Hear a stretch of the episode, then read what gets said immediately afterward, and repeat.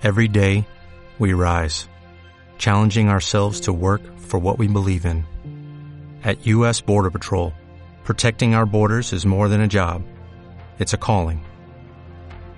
Agents answer the call, working together to keep our country and communities safe. If you're ready for a new mission, join U.S. Border Patrol and go beyond.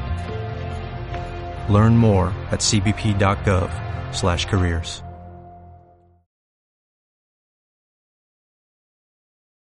¿Sabes de qué va Like a Virgin? De una chica que se cuela por un tío que tiene una polla enorme. Toda la canción es una metáfora sobre las pollas grandes. Tanto gilipollas y tan pocas balas. ¿Te acuerdas que prometí matarte el último? Es verdad, lo prometiste. Te engañé. Basta con una sacudida de las pollas, señora. Dos ya es una paja. Me llamo Íñigo Montoya. Tú mataste a mi padre. Prepárate a morir. Tienes dos formas de hacer el trabajo. La mía o la puta calle. Bueno, pero no empecemos a chuparnos las pollas todavía. ¿Nunca os habéis cruzado con alguien a quien no deberíais haber puteado? Ese soy yo. Señor Rosa. ¿Por qué yo, señor Rosa? Por maricón. No me dice que tonto es el que hace tonterías. ¿Qué tramáis, morenos? Aquí mi fusil, aquí mi pistola.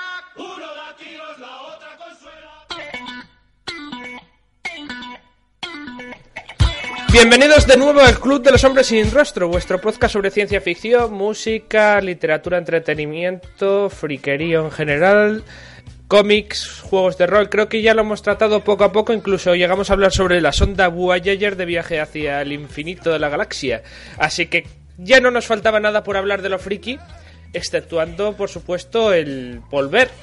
Porque habíamos quedado en que hacíamos un pequeño descanso en Navidades. Y claro, uno empieza a tirar del descanso, empieza a tirar del descanso y poco a poco nos dimos cuenta de que estamos empezando a llegar a las siguientes Navidades y ya iba siendo hora de volver a grabar.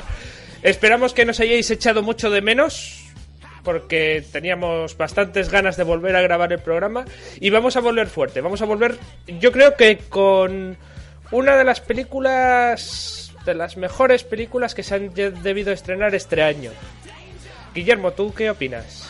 Pues estoy completamente estoy completamente de acuerdo. Venga, ¿cuál es la película que nos traes entonces? Pues la película que traemos hoy es la última de David Fincher, que es la de Perdida y que está protagonizada por Ben Affleck, entre otros, y por Rosamund Pike.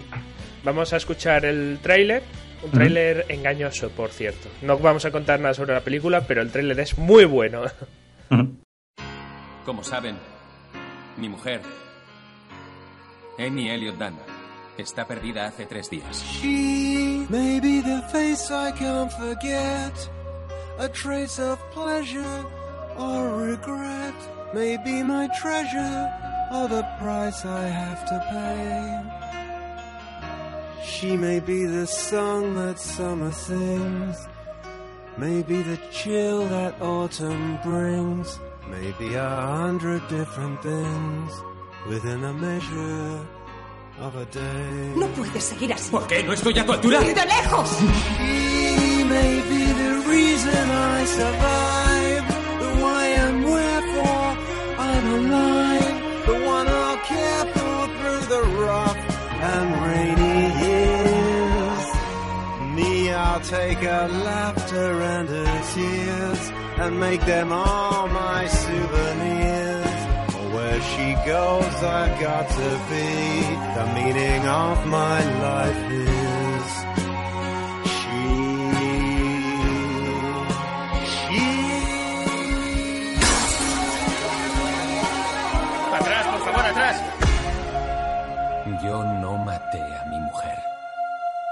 Soy un asesino. Vale, a mí en este tráiler me prometían otra cosa. Pero bueno, vete explicándonos un poco como explicas tú siempre en las películas. bueno, qui quizás podríamos empezar hablando un poco del director, ya que, bueno, en este caso es un, un director bastante conocido, que es David Fincher, que tiene, quiero decir, mirando un poco la, la, filmografía de este señor, pues casi es como ir a, a tiro fijo, ¿no? Saber que la película que, que, que, vas a ver, pues es, es casi una garantía. David Fincher, entre otras, dirige películas como Seven, que a mí me parece una película muy buena. Sí. también tiene, por ejemplo, Zodiac. Yo no sé si viste Zodiac. Zodiac es una película digna. Para ser una película de Telecinco por la tarde, el tío la salvó. El tío la salvó. Sí, sí. Pero su Luego mejor tiene- película para mí es El Club de la Lucha. Hombre, es lo que te iba a comentar ahora. El Club de la Lucha es una película que, que además es muy curiosa. Bueno, ya tiene bastante tiempo, pero lo curioso de esa película es, bueno, realmente cómo te está montando toda esta historia, toda esa milonga, ¿no? Y que al final, pues todo encaja y todo, todo al final cobra, cobra sentido, ¿no? Nada es lo que parece y al final, pues todo acaba encajando de una manera de una manera, bueno, pues eh, peculiar. Y quizá un poco eh, eh, el, el enfoque de esta película es, no sé, desde mi punto de vista, tiene un poco el club de la lucha, tiene un poco de Seven, esa manera de llevar la intriga, de, eh, de esconder todas las cosas y demás, ¿no? ¿Sabes a qué película de este director me recordó mucho? Solamente que la película que te voy a decir es bastante peor que esta. A The Mm. Game. The Game, sí. la pusieron hace poco por la televisión, la estuve volviendo a ver y, y bueno, entretenida, la verdad. O sea, no, no se puede comparar en cuanto a, a lo mejor a profundidad o a, a, a la manera de llevar el asunto, porque bueno, casi desde un principio en The Game ya intuyes Eh. por dónde van los tiros. Pero bueno, que también es una película que, que te entretiene, ¿no? Porque bueno, también tiene algún momento que dices tu madre, pues si realmente esto es lo que yo pienso, se, se están como pasando un poco, ¿no? Sí. Pero bueno, que, que quiero decir que es un actor que cuando se, se pone en plan, pues hace muy buenas películas. Yo creo que tiene unos argumentos que están bastante trabajados y yo creo que sabe mm, llevar bien el ritmo y, y, bueno, pues enseñarte solo lo que, lo que quiere enseñarte, no, no dejarte adivinar más allá de lo que de lo que deberías adivinar para que al final de la película pues te lleves te lleves una sorpresa. Mira, de este director no quiero irme. eh, hay tres películas que no has Mm. nombrado. Ya has dicho bueno, que. seguro que, hay- están por aquí en la lista. Tiene, tiene muchas películas buenas, Sí. pero hay tres: La Red Social, La Red Social, la, sí. La Habitación del Pánico y, y este remake que hizo de Los Hombres que Amaban a las Mujeres. Sí, que, Millennium. que las tres la ha visto mucha gente y yo creo que son tres películas mm, con una altura bastante buena. Sí, hombre, yo ya te digo, la, la de Millennium, por ejemplo, no, no la vi. Sí que vi la, la red social. A mí es una película que me gustó, me entretuvo. Hmm. Que es un corte bastante distinto, ¿no? A, a lo que estábamos hablando eh, de las películas anteriores, pero bueno, que también es un. Que se mueve bastante cómodo también en, en, en, en otros campos, que no solamente. digamos, tiene películas así como más oscuras, ¿no? Sino que también tiene un reparto diferente. Sabe entretener. Básicamente, sí. Sí. Y pasando al reparto de la película, siguiendo con el reparto, habíamos hablado del director. Luego tenemos a, a ese actor que da siempre tanto miedo cuando dice que va a actuar. Bueno, en este, no sé, si quieres hablamos primero un poco de- del argumento y dejamos los actores para el final un venga, poco para venga, si, lo quieres llevar en ese orden, perfecto. No, más que nada por comentar un poquitín la película de Perdida, eh, la historia, o sea, de qué va esta película. Básicamente es un poco lo que deja entrever el tráiler, pero como tú comentas es un tráiler un tanto peculiar porque eh, se limita a contarte la sinopsis, no te de- destripa prácticamente nada. Entonces es una pareja que están formada por Nick y Amy, que están casados y bueno, pues en el quinto aniversario del matrimonio eh, la mujer desaparece en circunstancias muy extrañas. Entonces, bueno, comienza toda una investigación donde al final, bueno, todo parece indicar que el marido es el principal responsable de la desaparición de, de su mujer. Y la película se centra básicamente en resolver esa historia, ¿no? No se puede contar más, porque realmente esto solamente es, digamos, la tercera parte de, de todo el meollo que, que hay ahí detrás. Y es un poco la, la virtud de esta película y de y del tráiler que habías comentado, que es un tráiler que realmente se puede ver sin problemas porque no es como los que estamos acostumbrados a ver. A lo mejor que te venden una comedia cuando es un truño, que te venden una película de terror que luego no es, o que te directamente te cuentan pues de principio a fin eh, todo, toda la historia. De hecho, me gustó mucho el tráiler porque cuando salimos de la película, por lo menos yo decía, joder, en el tráiler me ha engañado también. Sí, sí, sí, sí. Básicamente. Bueno, comentar también que, que es una película que está basada en un libro ¿eh? que escribió una tal Gillian Flynn, que además trabaja como guionista en, en la película. Hay mucha gente que comenta que comparada con el libro, la película es mucho mejor. Por lo menos eh, eh, en cuanto al enfoque. Es decir, cuando en una, una entrevista que hicieron a David Fincher le preguntaron, oye, respecto al libro, ¿qué es lo que estás cambiando? Entonces él dice, bueno, básicamente estoy cambiando todo y nada. ¿Vale? Digo, básicamente estoy cogiendo lo que es la historia de fondo, ¿vale? El resolver este caso, pero estoy cambiando el enfoque de la historia. Es decir, esta película claramente el mensaje que te, lanza es un poco, habla de las relaciones de pareja, pero el mensaje que te lanza es, oye, ¿qué es lo que mostramos al mundo? ¿Qué, qué, qué parte, o sea, me muestro yo como soy, me muestro como el mundo quiero que me vea, me muestro como yo quiero ser, y eso luego lo mete todo también en las relaciones de pareja, ¿no? De, bueno, que, que soy yo para mi mujer, soy lo que mi mujer quiere que yo sea, o soy yo mismo, y demás, y hacen un poco una disección un poco violenta o eh, no sé cómo decirlo, de lo que es el matrimonio. Sí. Mm. Y bueno, al final va a generar opiniones encontradas, yo creo que en todo el mundo. Y luego también tienes al mismo tiempo esa crítica social, ¿no? A la sociedad, esos prejuicios, ¿no? Que la gente te juzga sin conocerte por lo que cuenta un programa del corazón y demás. Entonces, tiene esa doble ese doble mensaje, pero bueno, en el fondo, de fondo sigues teniendo la resolución de ese misterio que, como digo, pues realmente es algo que, que, no te esperas.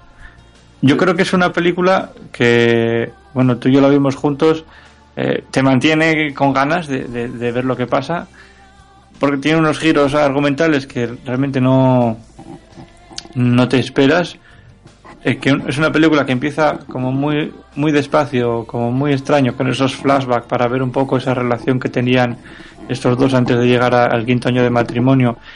Y que al principio es un poco que, que- que estoy viendo, ¿no? Pero luego ya es, "Co- ¿qué estoy viendo? O sea, ya no mismo que estoy viendo, ¿no? Pero es una película que de repente, eh, a partir de un momento dado, la película cambia completamente de enfoque y se vuelve, pues, eh, sucia en algunos momentos, pero yo creo que la palabra que mejor la define es que es perturbadora. Dura tres horas y aún así, lo que tú has dicho al principio es lenta, pero a mí no me sobra nada del principio porque te tienen que presentar a los personajes Exacto. de esa manera así de lenta. Porque si no, no entenderías lo que pasa luego. Es lo que, Exactamente. lo que me dio esa impresión a mí, por lo menos. Pero ya digo, es una película que a partir de cierto momento se vuelve perturbadora, pero vamos, y muy retorcida. O sea, realmente es algo que es lo que realmente el mérito de esta película, ¿no? Que algo que parece, o sea, estoy resolviendo un- una investigación de, de secuestro, es decir, llega un momento y dice, ¿qué coño estoy viendo? O sea, llega un momento que dices tú, ¿qué coño estoy viendo? O sea, ¿cómo, cómo hemos podido llegar hasta, hasta esta situación? Pero no te engañes, o sea, desde el principio hay algo raro. En... Hay algo raro, sí, y la película te lleva poco a poco, o sea, no es en plan de, coño, esto, no, te lleva siempre poco a poco para que vayas viendo, es, es alguna evolución un poco natural. ¿no? Bueno, entre comillas. Sí. Y entonces vamos a hablar ahora ya de los personajes, si quieres, ¿no? Venga. Comentamos, eh, trabaja Ben Affleck, trabaja Rosamund Pike, estos son los dos protagonistas principales, pero bueno, hay también una serie de secundarios que a lo mejor merece la pena comentar aunque sea por arriba. Sí. Es curioso el caso de Ben Affleck, ¿vale? David Fincher dice, yo cuando me dieron el guion de este, vamos, cuando vi el, el guion de esta película, inmediatamente pensé en Ben Affleck. Y digo, este, yo, digo, ¿por qué? Me, me pongo a mirar y digo, hostia, es que dice, es porque Ben Affleck eh, está acostumbrado a, a interpretar a este personaje, o sea, casi no tiene que interpretarlo, sino más bien es hacer lo que hace él normalmente en su vida. Pues mira, Entonces- tiene, tiene razón porque en cómo en, en la película de Kevin Smith, la Mm. de la, la que se enamora de la chica que es homosexual, Sí. eh, persiguiendo a Amy. En esa película hace justo este papel. Sí, sí, de hecho en, en muchos sitios comentan ¿no? las similitudes de estos dos estos dos personajes, pero digo, ¿por qué dice que Ben Affleck está acostumbrado a hacer esto? Entonces me puse un poco a, a mirar. Entonces ya entramos en la sección rosa de- del Sí. podcast, ¿vale? Pues eh, bueno, aparte de sus éxitos o, o no tantos éxitos en el mundo del cine, pues ya sabes que estuvo con Gwyneth Paltrow, luego estuvo con Jennifer López, que en teoría se iban a casar y que por culpa de la prensa y de todos los rumores tuvieron que dejarlo. Luego se casó con Jennifer Garner, luego tuvo problemas con el alcohol, con el tabaco y que estuvo siempre, aquí no, pero me imagino que allí en Estados Unidos pues estaría también, a lo mejor sufrir un, lin- un linchamiento mediático eh, que bueno, pues eh, entra muy en la línea de, de lo que se ve en esta película. Y cuando le ofrecieron el papel a Ben Affleck, pues él directamente dijo, pues por supuesto, ¿no? Entonces hablan de que es la mejor interpretación de, de su vida. Hombre, no lo sé, pero digamos que sí que hay una naturalidad que a lo mejor en otras veces pues no, no se veía. Para Habría mí- que ver. Para mí Ben Affleck tiene un antes y un después de Daredevil. Entonces, por eso Totalmente. la interpretación se valora de esta manera a partir de ahora. Pero antes de Daredevil tuvo sus buenas act- actuaciones, ¿eh? Sí, ¿eh? Y bueno, a ver, pues, Ben Affleck está bien, pero sin duda la que se lleva la palma es Rosamund Pike. Sí.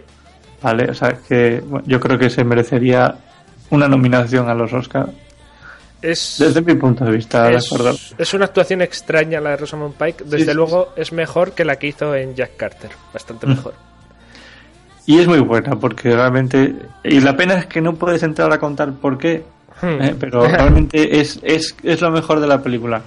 ¿eh? Y luego hay una serie también de personajes secundarios, ¿eh? que también está muy bien, porque además todos los personajes secundarios aquí realmente tienen, tienen algo que aportar, no es el mero secundario cómico que, yo qué sé, que luego desaparece y no aparece más, no. Todos los secundarios, digamos que tienen algo que aportar, la hermana y demás, todos tienen y realmente la historia pues sin esos personajes también pues le faltaría una vamos, le faltaría alguna pata a este argumento Habla del, del hombre. Bueno, hay un actor secundario en particular que actúa en como conocía vuestra madre.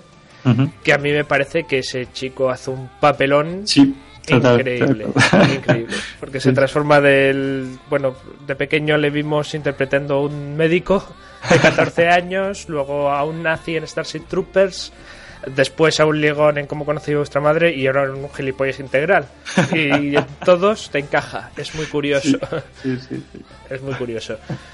De, de Rosamund Pike, curiosamente, eh, a mí me recordó un poco a la actuación de Aníbal Lecter en El silencio de los corderos, porque miraba cámara sin pistañear en ciertos Sí. momentos y tenía esas poses tan sumamente extrañas a la hora de actuar, tan, tan alejadas de la sociedad. sí sí sí sí no ya te digo yo creo que es lo mejor de la película es ese personaje Hmm. ¿eh? el de Rosamund Pike que es el que realmente te, te descoloca y luego ya leyendo comentarios de la gente dice bueno alguna vez sí que no es el primero que leo dice cuando acabó la película nos quedamos sentados todos durante los gritos preguntándonos qué cojones acabábamos de ver Digo yo, joder, es que, es que eso mismo, eso mismo hicimos nosotros. O sea, nos quedamos en plan de Dios mío, Dios mío, Dios mío. Pero hay que advertir a la audiencia que, que te lo explican muy bien. Sí, sí, sí, eso sí, perfectamente lo pero- que está pasando, ¿eh? Pero realmente es una película que te descoloca muchísimo, pero o sea, no es que te pierdas, ¿no? Sino más bien una reflexión de Dios mío, lo que acabo de ver, no me, lo- no me lo puedo creer. Sí. Eh, Básicamente es un poco en esa línea. Entonces, yo esta película la recomiendo.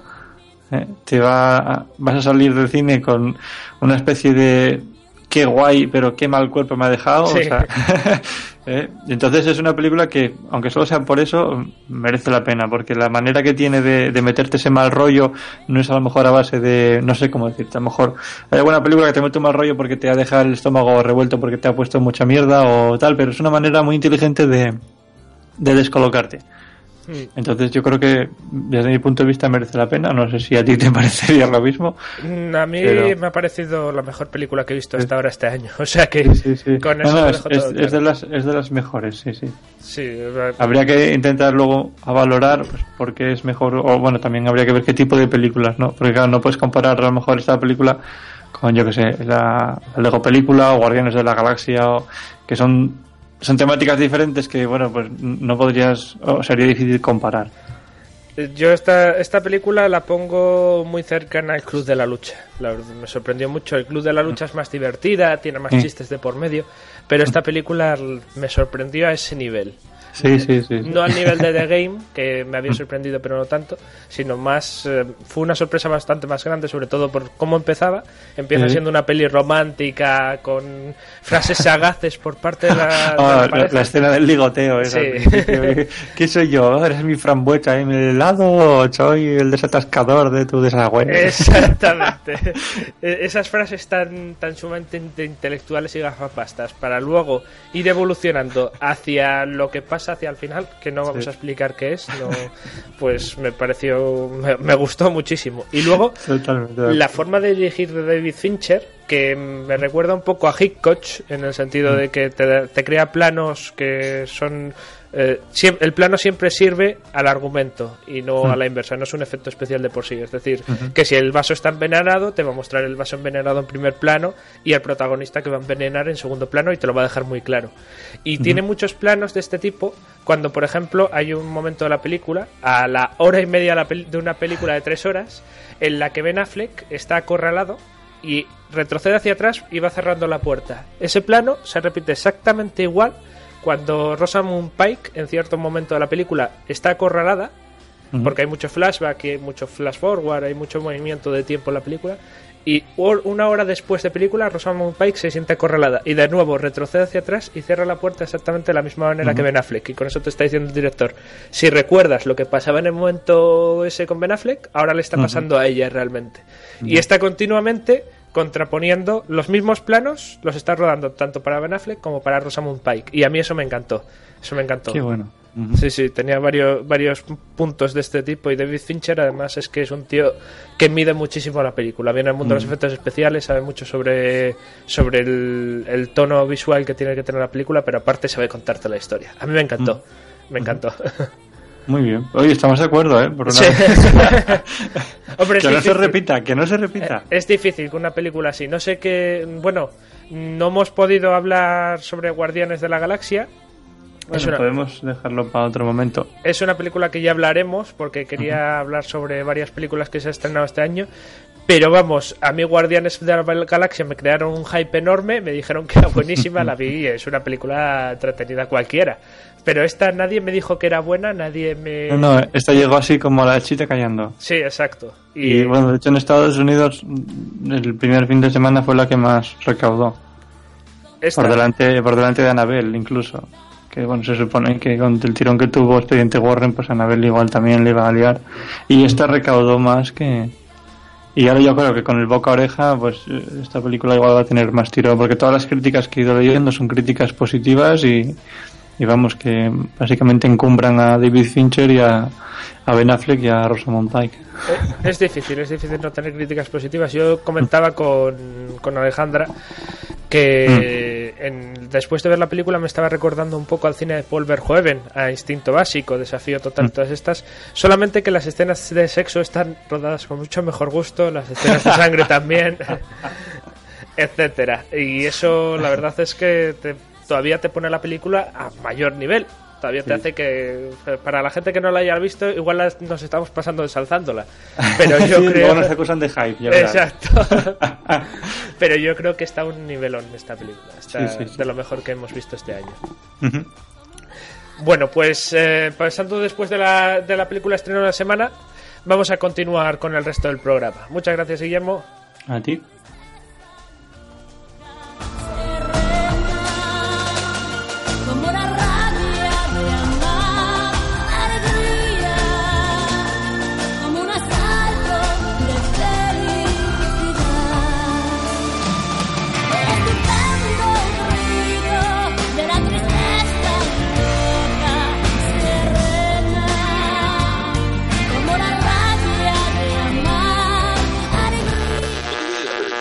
Hola, oyentes de Radio Jovitón. Soy Lenny Bras Pontetieso de Casadura, el reportero más jaranero de la comarca. Hoy estamos en el cumpleaños de Bilbo Bolsón y aquí hay un ambientazo tremendo. Cerveza, tapita, soltera joven. Ahí va, ahí va, ahí va. Que ahí llega Gandalf. Señor Gandalf, Gandalf el gris. Gandalf, ha llegado usted al evento un poco tarde, ¿no? Un mago nunca llega tarde, amigos hobbits, Vaya por Dios. ni pronto.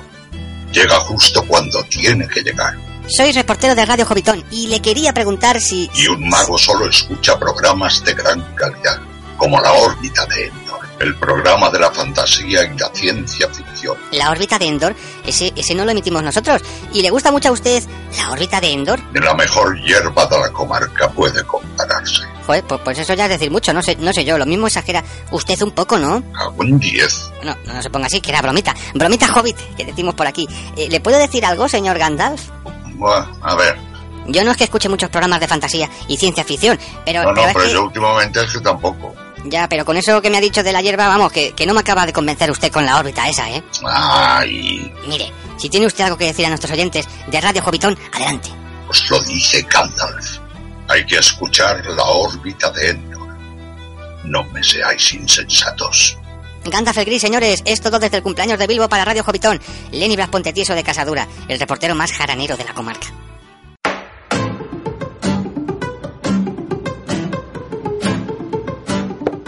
Acabamos de escuchar la crítica de Guillermo sobre la película perdida. Este va a ser un podcast un poco más cortito porque, claro, como os iba diciendo, después de la vuelta de Navidades, pues tenemos que ir cogiendo poco a poco el ritmo. Tras el pequeño descanso de 15 días que anunciamos y que se alargó a unos 9 meses o 10, 10, 10 meses llevamos de descanso, estamos un poco desentrenados. Entonces vamos a ir cogiendo el ritmo poco a poco. Eh, tenemos con nosotros a Andrés, ya le conocéis, suele hablarnos de temas muy curiosos. Y esta vez yo creo que nos trae uno de los temas más curiosos que podemos encontrar. Un juego de rol más que descatalogado. ¿Verdad?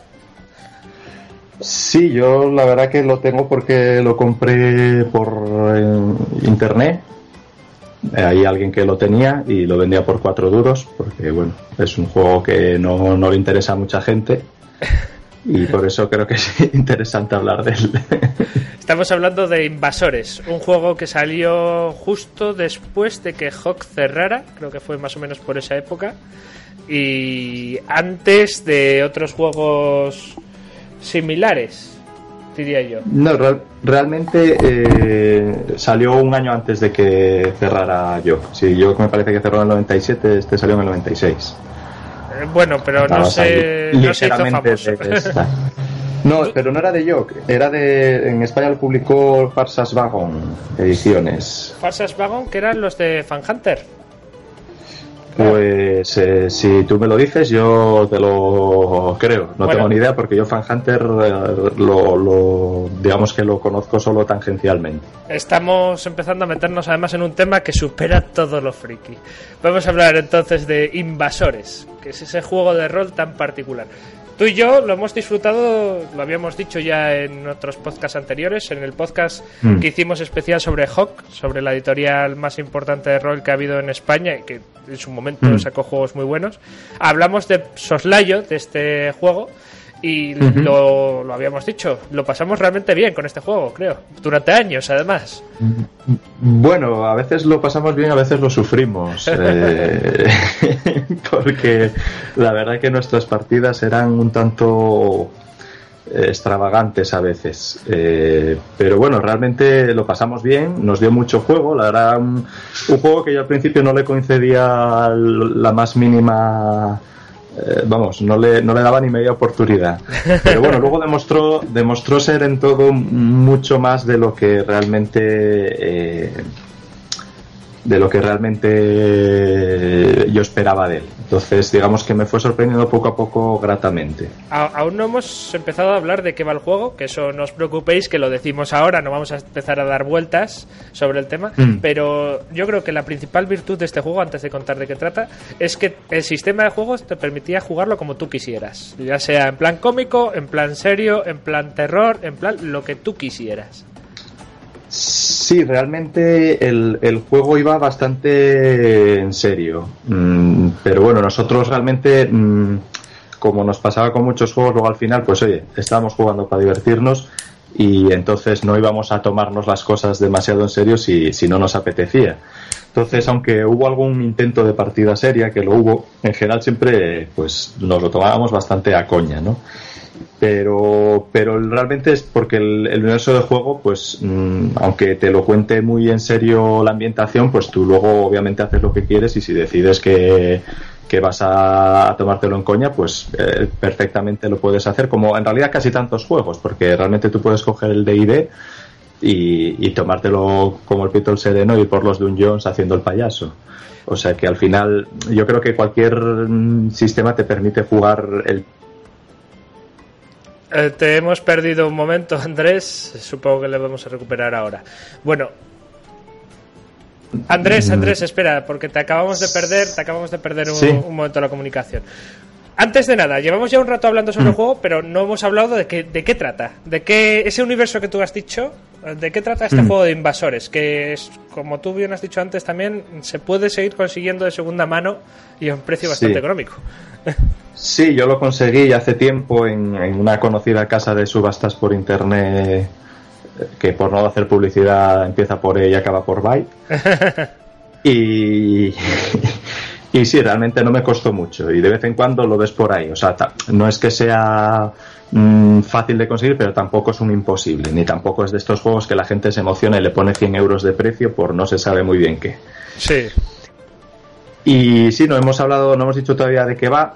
Eso mismo. Eh, yo creo que para hablar de qué va un poco habría que, que comentar, eran otros tiempos, eh, estamos hablando de los años 90, igual que hoy día eh, los zombies eh, están muy de moda, y otro tipo de seres fantásticos como los alienígenas eh, ya están muy olvidados, hoy día ya nadie hace pelis de alienígenas, Mm, ni se toma el asunto muy en serio, pero en los 90 era al revés, los zombies eran unos marginados y los alienígenas molaban. Expediente X se llamaba. Exactamente. Iba a decir yo ahora mismo esa, eh, hablar de esa serie. Yo creo que, que básicamente Invasores es un juego por- hecho por gente que le molaba Expediente X. Descaradamente. De hecho, hasta los, mm, hasta los extraterrestres que salen son los de Expediente X. Sin duda. Sí, la, es, un- eh, sí, es un poco. Va por toda esa idea de, de- del tema de los alienígenas están ahí, eh, la verdad está ahí fuera, los alienígenas nos visitan. Hay una serie de de conspiraciones alrededor de la trama de los eh, alienígenas que nos visitan y, y y en ese universo de juego en el que hay unos hechos extraños y los típicos cabezas de ganado que aparecen muertas y todo ese tipo de historias de, de- de la América profunda que, que nos contaban en Expediente X, pues eh, en medio de, de- de esa franja, ese universo, es en el que juegan los jugadores de los personajes de los jugadores de invasores. Ese universo, además, tú que tienes el juego ya lo has podido leer, Mm. que en su momento no lo habías podido leer porque solamente jugabas Eh, a él. Pero mm. has- a mí, por lo menos, lo que es el juego en sí, me pareció que estaba muy bien escrito, que era divertido de leer, que tenía un universo bastante cerrado, que te explicaba quiénes eran los hombres de negro, las conspiraciones que había por detrás, para que eh, fueses Mm. creando pequeñas campañas en donde los jugadores pudieran ir descubriendo esas conspiraciones. Y yo creo que era un juego de larga duración, o sea que podías jugar mucho tiempo tomándotelo en serio, con aventuras conspiranoicas en serio y demás. Claro, porque, a ver, igual que, que la línea de Expediente X era una línea de, de conspiraciones que se iban complicando y de, y de una historia que ibas viendo cada vez un poco más enrevesada, eh, pues esto también, o sea, te, te intenta, intenta profundizar en ese eh, universo, en ese mundo y intenta que, que, bueno, realmente te podrías formar grandes eh, eh, campañas, como se dice en, el- en los juegos de rol, pues unas campañas importantes y largas sobre, sobre el tema hasta que se desvelara toda la, la enrevesada eh, conspiración que, que tienes que que tienes que resolver, porque al fin y al cabo el juego se llama Invasores, pero el subtítulo era La conspiración alienígena.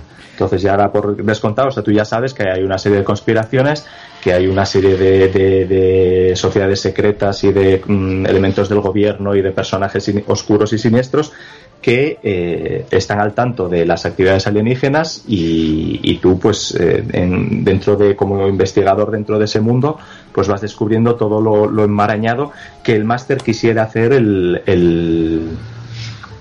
eh, la trama de, de la historia Y también el juego te alentaba no solo a jugar con extraterrestres, sino a jugar, como tú has Mm. dicho, con sectas, con el gobierno que trata de matarte, con el gobierno que trata de crear no sé qué vacuna, que al final es un virus Mm. que va a matar a un montón de gente, y entonces los investigadores iban descubriéndolo.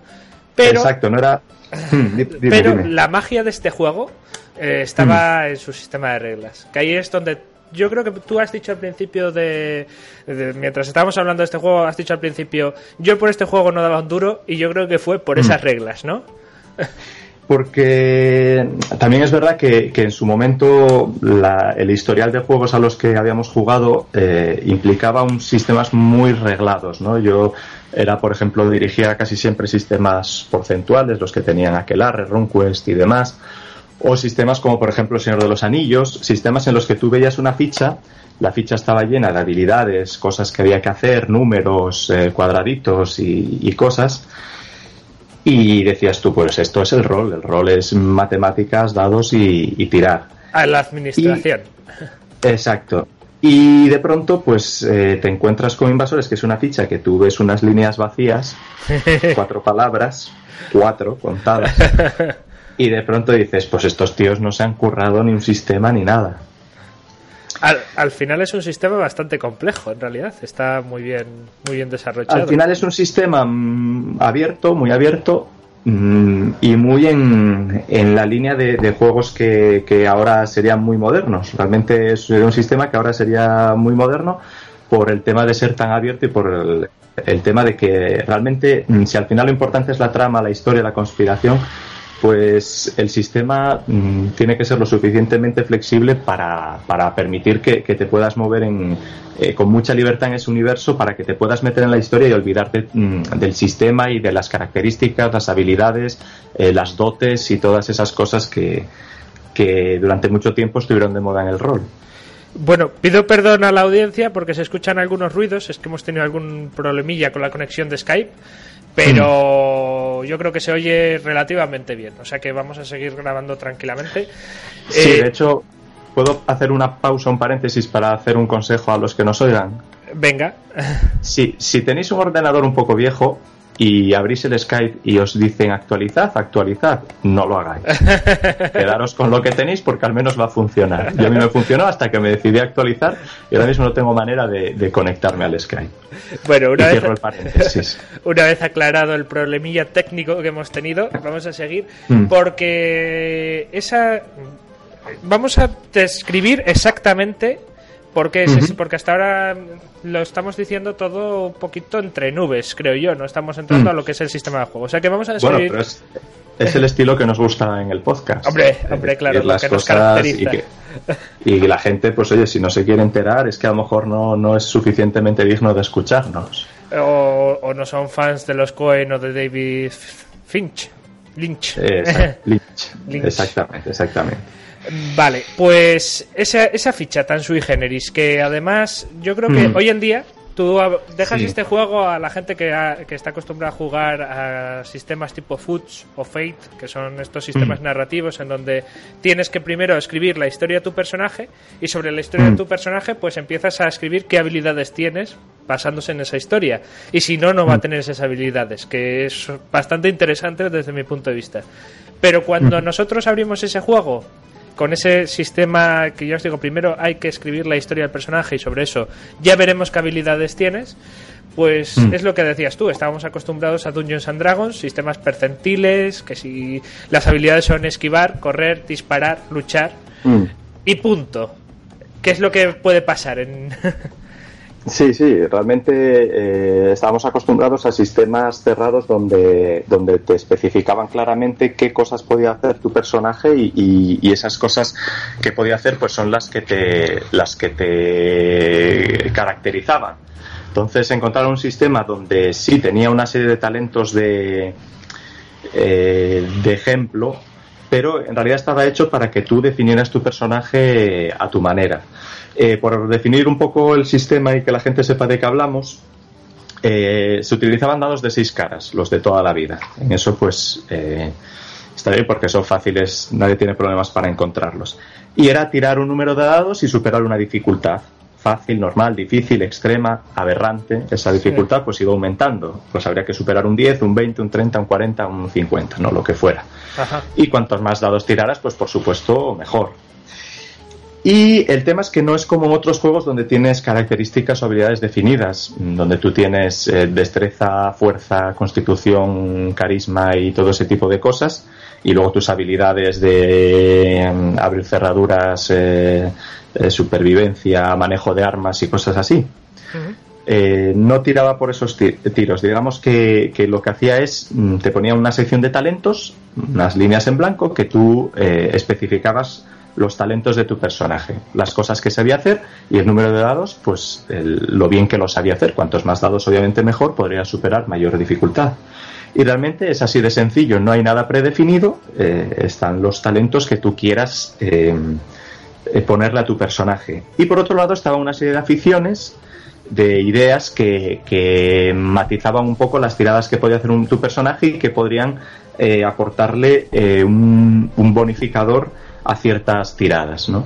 Y para eso estaba el tema de aficiones. Luego tenías unos defectos que era un poco para lo contrario, podían afectarte negativamente y ya está. Y realmente no hay más. La ficha ya está contada. Y con eso conseguías que hicieras la ficha en un cuarto de hora y además pudieras jugar igual que jugabas al Dungeons and Dragons o que Eh, jugabas... en un cuarto de hora tomándotelo con mucha calma, claro. Sí, tomándotelo con mucha O sea, calma. dos minutos. Son, son fichas que, a mi parecer, es como debería de jugarse al rol. Desde mi punto de vista, ya estoy un poco harto de rellenar tanta información, tantos datos, tanta ficha, cuando lo único que quiero es jugar. No quiero dedicarme a hacer administración.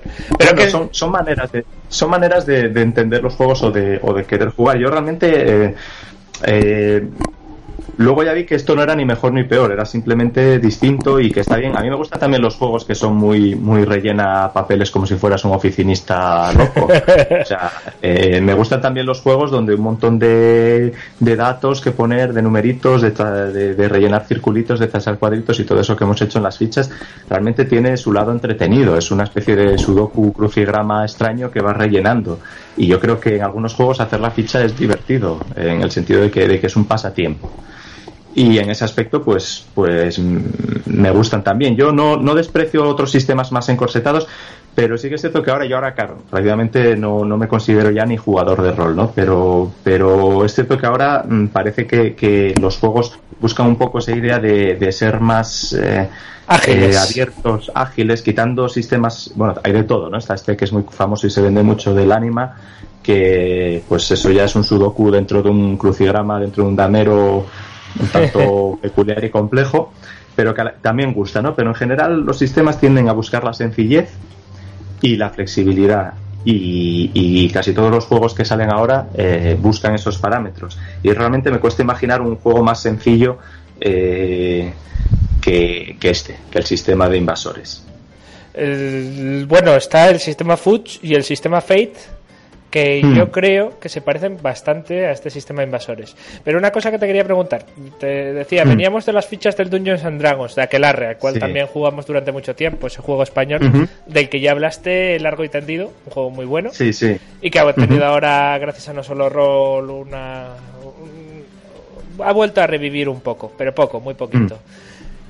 Mm. ¿Qué pasó? ¿Qué es lo que sucede cuando un jugador habitual de Señor de los Anillos en su versión complicada, de Dungeons and Dragons en su versión complicada, coge una ficha de este tipo? Porque hoy en día estamos muy acostumbrados a el juego de Mm. rol narrativo, que se inventaron estos de Vampiro la Mascarada, y la gente ya está acostumbrada Bueno, a ya, ese- ya venía de fichas. antes la idea de, de juego narrativo, sí.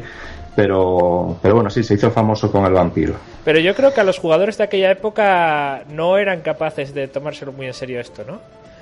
Eh, hombre, yo me imagino que sí, que habría de todo y que los creadores del juego sí que lo, lo harían. Aunque bueno, los creadores no eran, eran, digamos que el juego es una adaptación de, de un juego americano, ¿vale? Muy, muy re, mm, No. reelaborado. Era un juego Pero- indie, sí. pero vamos, que viene de un juego americano traducido tal. Yo no sé ni, ni, ni, ni los creadores americanos ni los que lo tradujeron o lo readaptaron eh, eh, a la edición española, que es la que nosotros eh, conocemos. Eh, me imagino que es que el sistema les llamaba y les gustaba, si no, pues eh, de hecho ellos decían que reelaboraron un poco todo el sistema y lo readaptaron, ¿no? O sea que realmente cre- creo que habría gente interesada en el, en el sistema.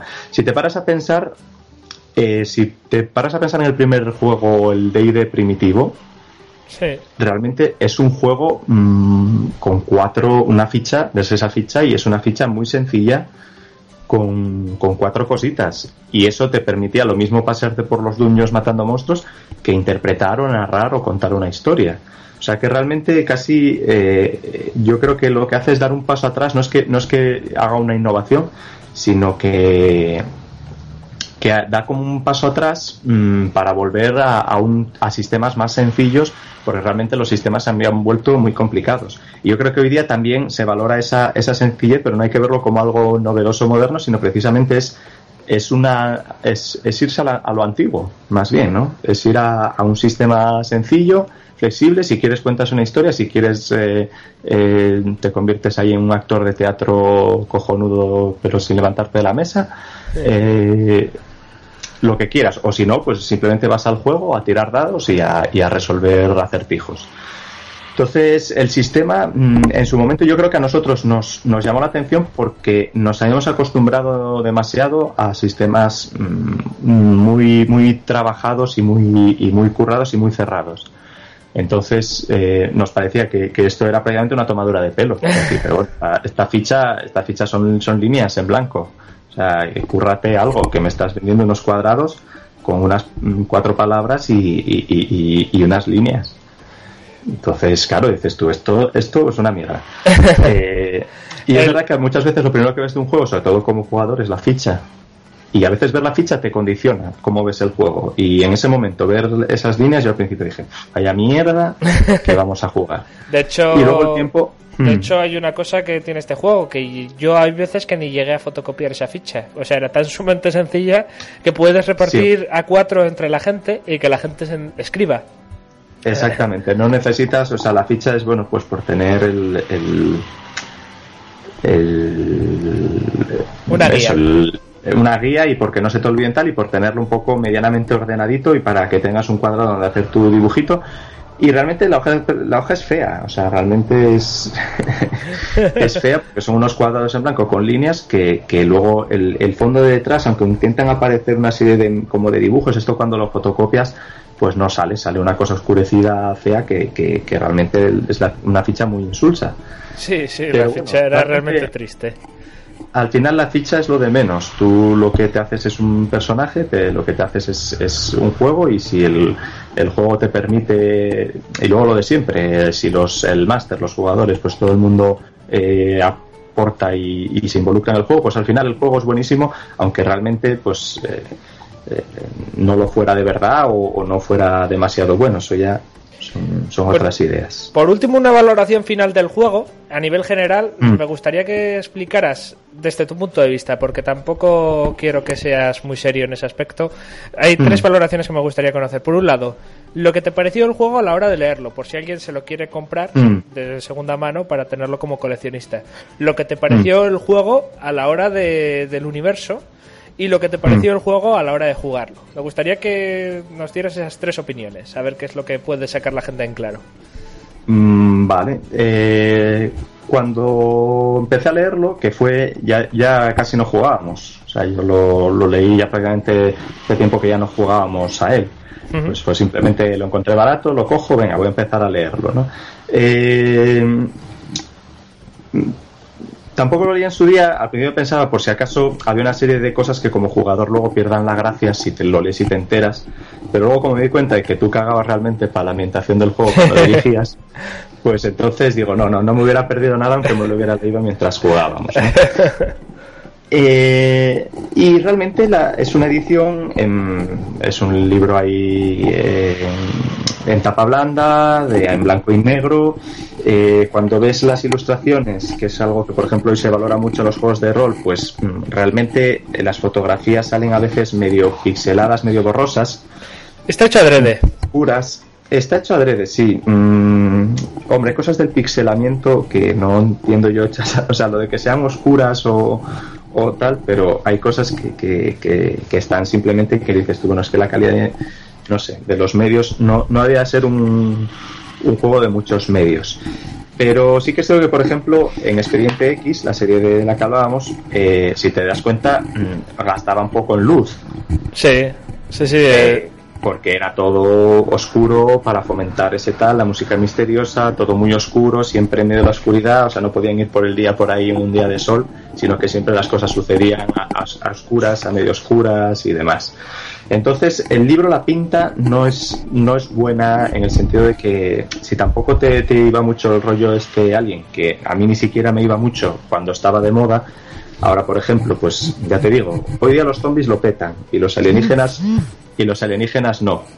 Entonces, claro, mm, dices, pues eh, si encima no es muy atrayente, yo creo que, que- no es un libro que atraería al, al lector de rol de ahora. Digamos por la pinta, por la imagen. Luego al leerlo, me parece que está muy bien explicado todo, que intenta el sistema te lo explica rápidamente mm, el planteamiento el esquema que tiene ya al principio dice conceptos básicos del juego eh, qué, qué necesitas para el juego qué, qué hacen los personajes. El sistema nada son realmente explicado en cinco páginas más ejemplos de talentos y cosas que realmente eh, Son relleno, pues, y pone o ejemplos de, de personaje. No a ver está bien por si realmente no sabes por dónde empezar lo cual está bien. A ver, mm, a nosotros no nos hizo falta, pero, pero bueno, a, lo mejor sí que es cierto que alguien que lo quiera jugar y tal, pues lo necesita. Ya te digo, el capítulo de reglas es muy cortito, el combate de- también cortito, porque realmente es solo un poco eh, especificaciones sobre el sistema de reglas general.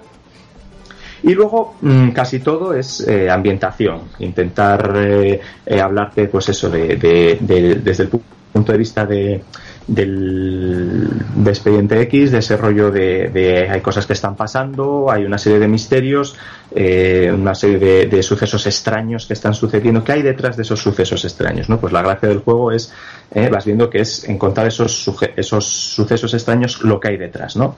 que entonces luego siempre eh, pues eh, tienes ese- esos aliens típicos de, de la época, cabezones delgaduchos y tal, te va explicando un poco eh, cómo son y qué se sabe de ellos, y luego ya se meten capítulos de, de, digamos, lo que es propiamente las conspiraciones, ¿no? Entonces, eh, las conspiraciones están siempre detrás, pues los personajes de siempre, está la CIA, las sociedades secretas, los masones, eh, es- todo, o sea, todo cabe, la iglesia, eh, los Delta Green, eh, eh, inc- incluso el Club Bilderberg, Bilderberg que, ahora- se, se habla de él, y, y bueno, pasando por los templarios y por todo el que pase por allí, que sea lo suficientemente secreto y, y que albergue cosas extrañas como para sacarle partido en, en un en un módulo, en una partida de rol. A mí todo eso me gustó no- mucho. Mm, Sí, uno lo va leyendo, es entretenido. A ver, es todo muy que, que, que no te cuenta así cosas muy originales, por lo menos de los que en la época ya eh, había tanta película y serie y cosas de- del tema alienígena que, que, bueno, pues realmente dices tú, nuevo, nuevo no hay. Eh, realmente no es un juego que te aporte novedades, pero se lee bien, se lee rápido, no es denso, está bastante bien explicado. Tiene las erratas habituales y normales de los juegos de la época, que solía ser una cosa muy, muy propia, muy característica y muy entrañable. Y, y realmente el juego está, está bien, o sea, está bien contado y, y para jugar te cuenta todo lo que tiene y es de estas cosas que a mí es lo que me gusta también y que, y que estas cosas pasaron de moda por desgracia, que es que no necesitas más. De hecho yo no sé si se llegó a hacer algún suplemento o si el juego original en inglés tiene algún suplemento, pero realmente es que no necesitas nada, te sobra ya casi te sobran hasta las últimas páginas. O sea, no necesitas ni un módulo, ni una ampliación, ni nada de esas mierdas que ahora mismo parece que eh, hubo tantos eh, juegos que precisabas de tantos libros para jugar. eh, o ese concepto que hay ahora del rol que te venden, yo que sé, los de Warhammer, de que para jugar al rol, o, o el nuevo Star Wars, que parece que necesitas 100.000 fichitas, 100.000 piecitas, 100.000 cositas, y cuando ves que realmente en un libro de pues un poco más de 200 páginas tienes de sobra para poder jugar, pero de sobra, dices tú, pues realmente es que lo- con lo otro estoy perdiendo tiempo, dinero y, y- y en chorradas, ¿no? Entonces, leerlo está bien y cuando yo leí la opinión, pues buena. Y a lo mejor si lo hubiera leído en su momento, pues no me hubiera gustado por lo que te digo, por los prejuicios que tenía. Pero viéndolo ahora, mm, me parece que está bien, que es correcto y está bien, quitando maquetaciones y, y ilustraciones, que, que ese aspecto, digamos, la estética no es buena. Yo hay cosas que le perdono a los juegos indies como este, como es la maquetación y demás, porque, bueno, Haunted House, pues lo Mm. maqueté yo, no voy a decir que esté mal maquetado, pero- y es un juego indie, pero en general los juegos indies eh, no, no se aprecian por su maquetación, no, no es algo No. que suelen tener. Entiendes que no tal, y luego también, pues eso, hablamos de una época en que los juegos eran, no eran muy caros. Y este juego en su día tampoco era, bueno, tú que lo compraste en su día, me imagino que no era caro. Vamos, Era, era de, lo más- de los más baratos, por eso lo compré. Entonces, eso, dices tú, bueno, es un juego más o menos barato que te permite hacer ahí tal, pues, y, y juego hace mucho tiempo, pues yo lo considero de los juegos más amortizados que, que hayamos tenido, ¿no? Y por otra, por otra parte, Mm. el juego en sí. O sea, a la hora de jugarlo, quitemos mecánicas, quitemos todo. La Mm. sensación de después de cada partida o antes de cada partida, si realmente apetecía, si no apetecía. Realmente era un juego que, que nos gustaba a veces, aunque a veces también, oye, el estilo de dirección importa, el- las partidas pues las hay muy variadas. Recuerdo partidas muy buenas, mm, recuerdo partidas que, que duraron 10 minutos y tú eres testigo de ello. De hecho, creo que la partida más corta que hemos jugado, que duró unos 5 minutos, eh, mm, bueno, también es verdad que estábamos resacosos, no, no deberíamos, no deberíamos echarle la culpa al juego. Pero bueno, que, que hicimos partidas memorables y partidas muy chungas. Entonces, en ese aspecto, eh, al final, un juego en el que juegas durante mucho tiempo, yo creo que te sale un poco ese, ese, ese bagaje. No sé si en otras mesas de juego pues tienen juegos en donde siempre eh, ha salido todo tal y todas las partidas han sido maravillosas, pues la verdad que suerte por ellos. Pero en las mesas en las que yo he jugado, pues eh, tanto juegos como Star Wars, Aquelarre o este o cualquier otro juego que jugáramos durante mucho tiempo, eh, vamos, mm, es- o sea, ha habido, ha habido de todo, como en botica. Entonces la sensación es que, que si la partida no era buena, tampoco era culpa del juego. Si era buena, a veces, muchas veces tampoco. Digamos que, que el juego, el juego es, es suficientemente ligero como para no, no molestar y, y no causar paradas de espera, hay que consultar esta regla. Yo creo que eso de consultar una regla no se hizo nunca jamás con este juego. Creo que eso es una de las mejores apreciaciones que se puede hacer de, de este juego al final. Eh, pues sí, eh, también es verdad que, mm, éramos muy dados a no perder el tiempo mirando el libro una vez que empezábamos a jugar. Lo mirábamos mucho haciendo fichas, preparando y tal, pero una vez en la partida, en casi todos los juegos no éramos muy dados de parar la partida por un turn. Preferíamos tomar una solución eh, sobre la marcha y luego ya se vería al final de la partida. Pero en este juego es que ni lo necesitabas. Es todo tan claro y tan sencillo y, y la- la- las soluciones que aportaras iban a estar tan dentro del- de la dinámica del juego que, que no te molestaba. Entonces, eh, yo este juego lo, lo valoro como una un juego que, que fue un, un capítulo muy no tuvo mucha repercusión y por tanto no, no sentó bases de nada ni, ni influyó mucho pero que cuando lo ves ahora con perspectiva histórica te das cuenta de que, de que tiene más valor del que le suponías en el momento. Es un poco una conclusión a la, a la que llego pues tiempo después. Pero Pues- ha sido un poco tiempo el que, el que lo ha, lo ha digamos, mm, eh, lo ha situado así. Yo creo que es un juego que, que bueno, pues no sé si por distribución o qué, obviamente los responsables del juego serían los que nos podrían contar, eh, pues por qué no triunfó, pues puede ser por muchas cosas. Eh, era difícil también, pues, eh, si no eras yo o, o no eras los que editaban Vampiro, la factoría, uno de estos, pues me imagino que, que, era ra- difícil comerte algo más que los mocos. Pero creo que este juego podía haber merecido mejor suerte, sobre todo porque juegos muchísimo peores han tenido mejor suerte. Así que mm, yo en ese Bueno. aspecto lo valoro positivamente. La valoración final está clara. Ya sabéis, la única manera de poder conseguir ahora mismo este juego ni siquiera es Mm. pirateándolo, porque es un juego que ni, ni lo hay en PDF siquiera. No hay Mm, manera no de creo que conseguirlo. nadie- Exacto, no creo que nadie se haya molestado en, en escanearlo o cosas así que se hacen con otros juegos. No lo sé, que a veces encuentras las cosas más, más tal. Pero, sorprendentemente sí que se puede encontrar de segunda mano en muchas Mm. librerías de antiguo, sobre todo en lo que, tal y como lo consiguió Andrés en eBay. Hmm. Hay Sí, muchas en, en estas posibilidades. páginas, en toda colección, en cualquier sitio de estos de tal, ya digo, puede haber temporadas que no lo ves, pero no es de estas cosas tan, estas, hay juegos como muy difíciles de encontrar, ¿no? Están... El castillo de eh, sé, Falkenstein. el castillo de Falkenstein, está la isla de los grifos de RunQuest, eh, está el, el, el Satanis, o sea, hay juegos por ahí que están como más, o sea, aparecen una vez cada, cada mu- mucho tiempo, ¿no? Alcanzan a veces precios bastante grandes en, en, en las casas de subastas. Entonces, eh, no es el caso. Yo creo que este cada cierto tiempo, pues alguien lo vende por ahí, alguien lo encuentra y dice que era esta mierda, que ni siquiera tal, y la, y la vende. Y yo, pues animaría a quien lo encuentre por ahí, pues si está un precio razonable como lo encontré yo, que lo compre. Y quien lo encuentre antes de, de coger y decir, pues a esto voy a venderlo por eBay porque no me voy a quedar esta mierda o, o lo o tal, que le eche un vistazo. Y sobre todo, yo, a mí, yo lo miro ahora y, me estoy imaginando eh, pues eso, lo que eran los 90, esa época en la que además era la que más jugamos al rol, lo que era el tema de los alienígenas en ese momento, eh, y ver cómo el tiempo pasa. Y esto fue hace 18 años y, y ahora pues eh, las cosas son distintas, las temáticas cambian, hay cosas que cambian y sin embargo hay cosas en las que pues ¡Ay, abuelo, abuelo, abuelo! no se queda atrás. Sí, me, me he puesto un poco abuelo cebolleta, pero sí es verdad. Es verdad, es verdad. O sea, cuando uno ojea el libro es la sensación que le queda. Sí, es muy de los 90, es muy de Expediente X, es esa época, eso es cierto. Bueno, pues eh, creo que con esto finalizamos la vuelta del Club de los Hombres Sin Rostro, ese podcast que se toma vacaciones de 15 días durante 10 meses.